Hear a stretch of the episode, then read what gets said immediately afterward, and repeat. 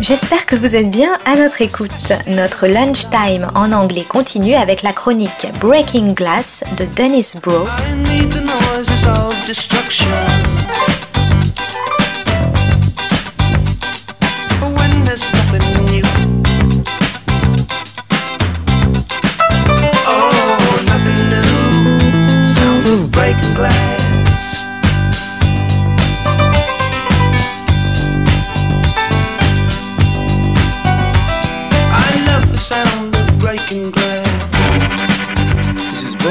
On the Global Literary Beat, Breaking Glass. Today's episode The Many Faces of Raymond Chandler. Raymond Chandler, along with Dashiell Hammett before him and Ross Macdonald after, effected a startling change in the crime novel. As Chandler put it, he took the novel away from those who commit murder with hand wrought dueling pistols, curare, and tropical fish, and returned it to the kind of people that commit it for reasons not just to provide a corpse. This passage from Chandler's essay explaining his technique in the simple art of murder is dripping with sarcasm, contempt, and class analysis in its explanation of how the genre had been practiced by the upper class detectives of the Sherlock Holmes Agatha Christie school. Chandler is at pains to argue that murder and crime in general is not done for specious reasons and in a way that creates a puzzle for the detectives or as a clever ruse, or as is still practiced in much of the serial killer literature of today, as expression of aberrant psychology. A new book by Ken Fuller, Raymond Chandler, The Man Behind the Mask, in its strongest moments concentrates on Chandler's implied politics in his noir novels, and his focus on a generalized corruption in capitalist society that with his other two compadres opened a space for crime novels to have a strong infusion of the social aspects of crime. In Chandler's rendering, crimes are committed for profit or out of class antipathy by those either as the way of establishing the fortune that then makes them respectable or to maintain their position on top. For my money, the best of Chandler's LA novels, most explicitly class conscious in this respect, is The High Window, sometimes called The Brasher Doubloon which focuses most directly on great fortunes and great crimes, which today reminds us of the Sackler family, who have paid almost no price for their role in the promoting of their drug OxyContin, which led to the opioid crisis. Fuller highlights a change in Chandler in the wake of the House Un American Activities Committee and McCarthyite purges, in which he disavows progressive social content and dawdles for a period on the non communist left a movement and a moment that, as Fuller describes, was well funded by the CIA. For Fuller, this turn in Chandler's sympathies aligns both with his Eton like elite education and professing to create literature, leading to his perpetual disappointment in that his work was not accorded that status, and his secret homosexuality, in which his lead character, the hardcore private detective Philip Marlowe, was constantly projecting his anxiety around women. Fuller has a reading of Chandler's work in the first half of the book that sees his literary career as building to the long goodbye. For Fuller, Chandler's only real literary novel, and then suffering a precipitous decline. Here the book is on more tenuous grounds. Judging Chandler on the somewhat antiquated and elitist assumption of whether or not his works are literature, which is admittedly somewhat how he judged himself, leads away from his actual literary contribution.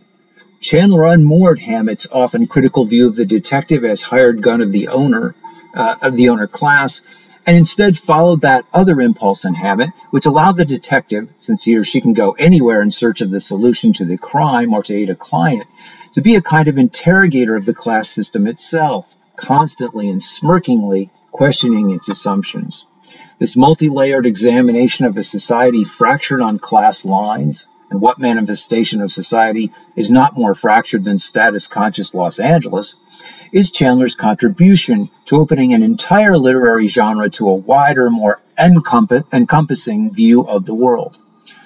Fuller's way of illustrating Chandler's literary failures and ways that fill up too much of the book takes the form of minutely pointing out plot inconsistencies, something which Chandler was well aware of and never overly concerned about.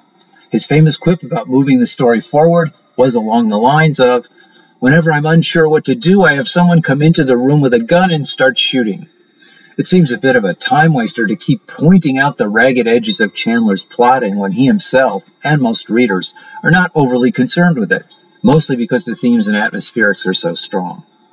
The last aspect of Chandler's work Fuller points to is how his repressed homosexuality plays out in his novels. Fuller does make a strong case in both examining the life and the novels for traces of this proclivity, which Chandler may never have acted on, and in that sense advances Chandler biographies. In fact, there is a whole range of criticism which sees noir, or tough guy fiction, as driven by repressed and unfulfilled masculine relationships. The problem here, though, is the failure to link what may be an unconscious motivation with the main line of the novels. How does the repressed homosexuality affect Chandler's views of society? One of the better studies in this area, Robert Corber's In the Name of National Security Hitchcock Homophobia and the Political Construction of Gender in Post-War America, describes the way Hitchcock in Strangers on a Train, a screenplay Chandler wrote, present, uh, the way he presents a quasi gay relationship, which is then abandoned and normalized by its lead character, who takes refuge in political office and at the same time returns to a heterosexual relationship. This reading then links the eventual repression in, in, the film in 51 to a wider repression or othering of all kinds of positions and behavior in the wake of the House Un American Activities Committee hearings. Fuller, though, simply stops with his seeming proof of Chandler's repressed homosexuality. The Man Behind the Mask is worth the read for its careful examination of Chandler's overt politics and how this played out in his novels. The book, though, fails to credit Chandler significantly for not only advancing the class consciousness displayed in his predecessor Hammett, but also in laying the groundwork for an even sharper class critique practiced by his successor, Ross Macdonald, who explored all the dark nooks and crannies of the loathing and disgust generated over the failure of the capitalist delusion that Southern California was a new Eden and land of unlimited promise. This is Broe on the Global Literary Beat Breaking Glass.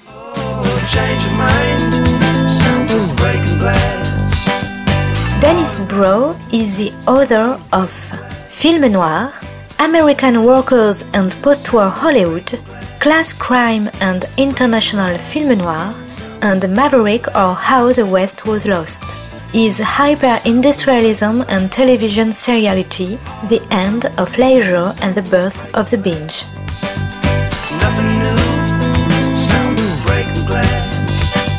C'était Breaking Glass de Dennis Bro sur Art District. Très bonne suite de nos programmes, jazzistiques et artistiques, à notre écoute.